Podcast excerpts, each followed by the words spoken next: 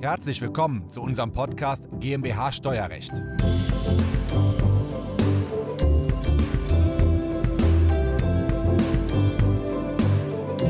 Die Wirecard-Aktie ist von 150 Euro auf etwa 2,50 Euro gefallen. Das hebt natürlich jetzt zwei Fragen in den Vordergrund. Das eine, wie ist das steuerlich? Und das andere, wie ist das juristisch? Vielleicht habe ich ja Schadenersatzansprüche gegen Wirecard, gegen den Vorstand oder gegebenenfalls gegen eine Wirtschaftsprüfungsgesellschaft. Und diesen Fragen gehen wir heute nach. Diese Folge ist der Audiomitschnitt unseres YouTube-Videos. Das Video verlinken wir Ihnen in der Beschreibung. Mein Name ist Christoph Jun, ich bin Steuerberater in Köln und unsere Kanzlei hat sich auf das Unternehmenssteuerrecht spezialisiert, insbesondere auf die Besteuerung von Kapitalgesellschaften. Und jetzt haben wir die Wirecard-Aktie, die von ja, über 100 Euro gefallen ist auf 2,50 Euro.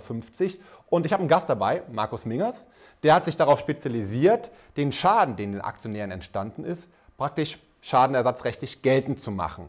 Und ähm, darüber würde ich jetzt gerne mal ein bisschen sprechen. Mhm. Ähm, wir sind ja praktisch Kollegen in Köln, wobei wir mehr auf dem Unternehmenssteuerrecht uns spezialisiert haben. Und Sie haben sich auf dem Verbraucherrecht. Genau, genau, genau. Ähm, unsere Kanzlei ist äh, auf das Verbraucherrecht spezialisiert. Wir machen äh, viele Sachen aus dem Bank- und Kapitalmarktrecht, ja. also viel zum Beispiel Immobilienkredite, mhm. Autokredite, Lebensversicherungen, auch im Dieselabgasskandal äh, sind wir unterwegs und ja. jetzt haben wir uns eben dem Thema Wirecard angenommen. Mhm. Das Ganze sehr digital, also wir haben auch eine, eine IT-Abteilung, also im Bereich Legal Tech und eine Finanzierungsabteilung, also im Bereich Prozessfinanzierung. Das heißt, Sie nehmen sich einzelne Bereiche raus, forschen dann sehr tief in dem Bereich oder setzen sich sehr intensiv damit auseinander, so wie wenn ich als Mandant nur einen Anwalt beauftragen würde, als Einzelner, so tief könnte der quasi gar nicht in die Materie einsteigen. Genau, also wir haben dann absolute Spezialisten. Wir haben zum Beispiel gerade im, im Wirecard-Team dreieinhalb Anwälte, ja. äh, die den ganzen Tag nichts anderes machen, plus Rechtsanwaltsfachangestellte, plus wissenschaftliche Mitarbeiter drumherum, die den ganzen Tag recherchieren, die äh, Schriftsätze erstellen. Also da sitzt ein ganzes Team an einem Schriftsatz. Der Unterschied bei uns ist eben, dass ein Schriftsatz nicht einmal rausgeht, sondern der geht dann eben mehrere tausendmal raus. Aber dafür haben wir einen perfekten Schriftsatz. Also wir haben tatsächlich Knowledge Manager bei uns, die sämtliche Urteile äh, analysieren, die jede Fußnote ständig entwickeln und, und korrigieren. Also da sind wir sehr, sehr perfektionistisch. Das ist total spannend.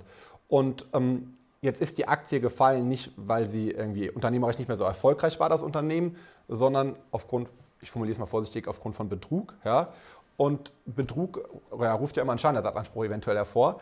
Ähm, wie genau ist das? Wenn ich jetzt Aktien habe, dann bin ich erstmal Aktionär. Und jetzt lief was nicht so gut auf Vorstand, auf Unternehmensebene. Wogegen habe ich dann einen juristischen Anspruch?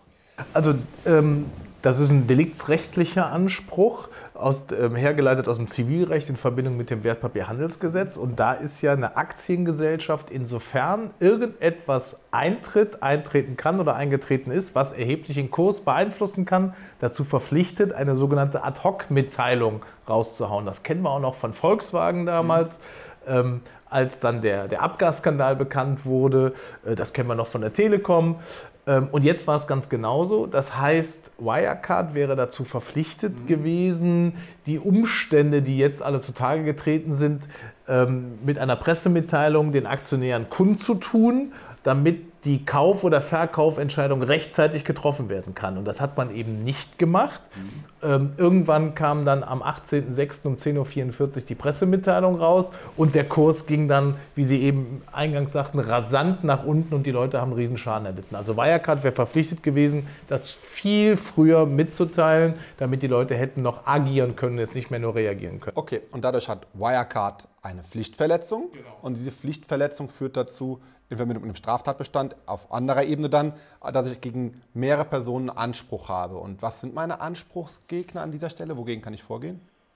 Ähm, meine Anspruchsgegner sind zum einen natürlich die AG an sich, ja, die Wirecard AG. Ja. Da haben wir natürlich jetzt den Insolvenzverwalter sitzen, ja. der sitzt davor. Ähm, dann haben wir eine Insolvenzmasse. Ja.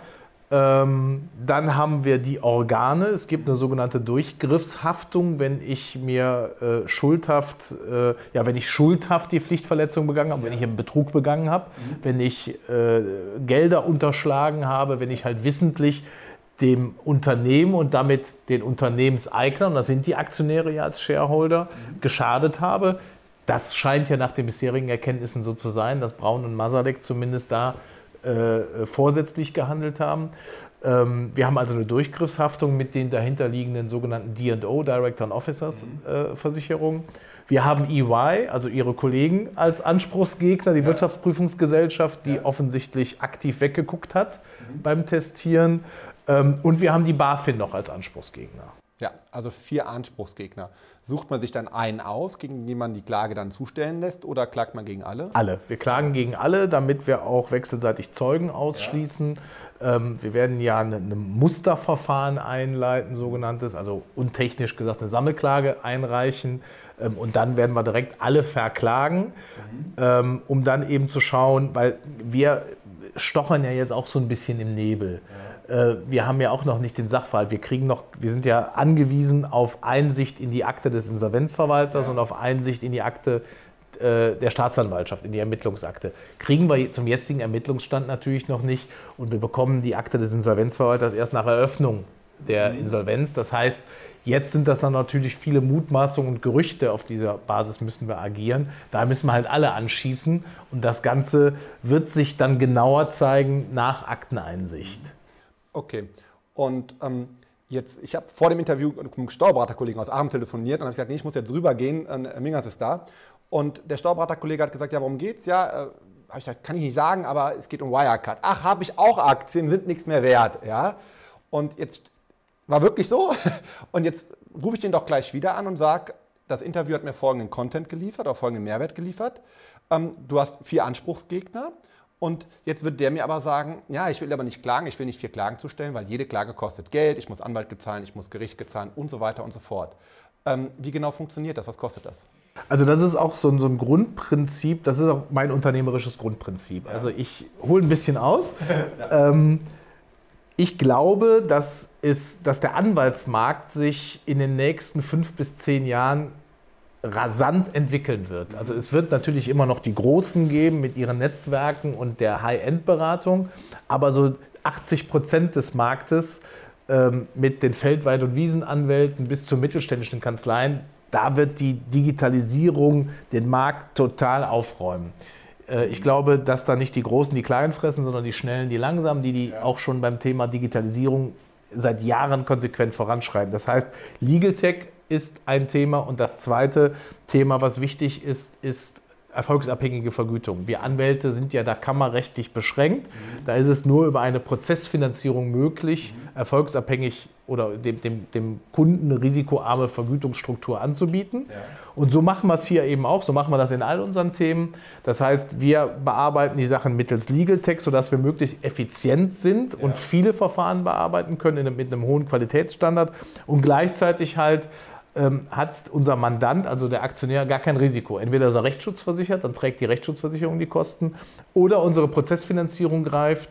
Das heißt, die Prozessfinanzierung äh, leistet die Liquidität vor, das heißt, sie schießt die Gerichtskosten vor ähm, und im Verlustfall trägt die Prozessfinanzierung alle Anwaltskosten. Okay, aber jetzt mein Kollege aus Aachen oder ja. mein Mandant oder wer auch immer, der beauftragt Sie mhm. ähm, und wo kommt das Geld jetzt? Also wo kommt das Geld her? Das ist eine Prozessfinanzierer. Aber irgendjemand muss das Geld überweisen. Für Anwalt, für...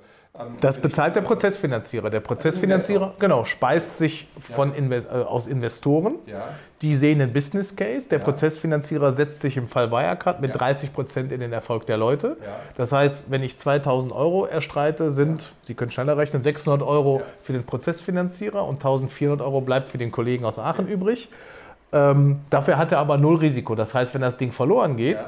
werden ja bei einem Streitwert von 2000 Euro mal schnell zweimal Anwälte plus Gerichtskosten 5000 Euro, mhm. wäre das Prozessrisiko. Das übernimmt zu 100 Prozent der Prozessfinanzierer. Das heißt, der Kollege hat null Risiko. Ja. Schlimmste, was passieren kann, ist, er erhält den Status quo.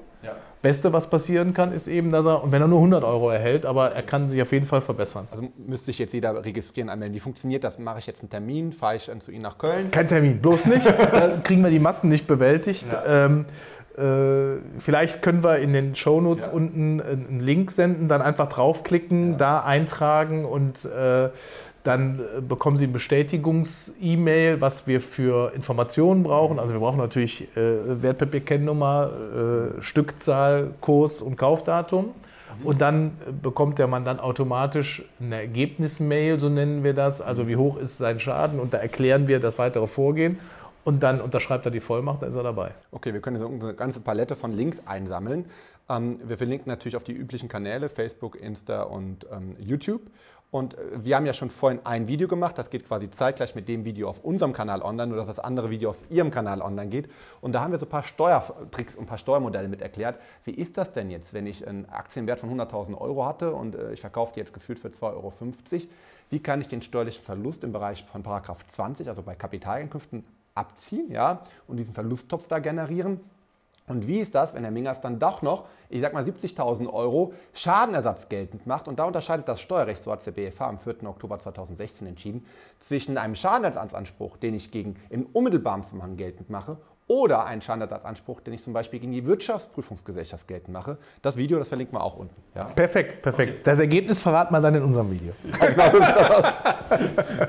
okay. Super. Und also bei Ihnen nochmal zurück, dreieinhalb Anwälte, die sich nur mit beschäftigen, direkt noch mehrere Wirtschaftsjuristen hinterher und Rechtsanwaltsfachangestellte. Und ähm, eine Quote kann man die zum jetzigen Zeitpunkt, kann man jetzt noch nicht. Das, das, das wäre unseriös. Ähm, äh, viele meinen, dass wir doch eine höhere Insolvenzmasse haben als ja. ursprünglich gedacht. So analog zum Fall Lehman, da gab es eine Insolvenzmasse von 50 Prozent durch die Anteilsverkäufe, durch die Filetierung des Unternehmens. Das ist ja bei Wirecard ja auch angedacht. Es gibt ja schon über 100 Interessenten an äh, Teilunternehmen von Wirecard. Ähm, man erhofft sich also hier eine höhere Insolvenzquote.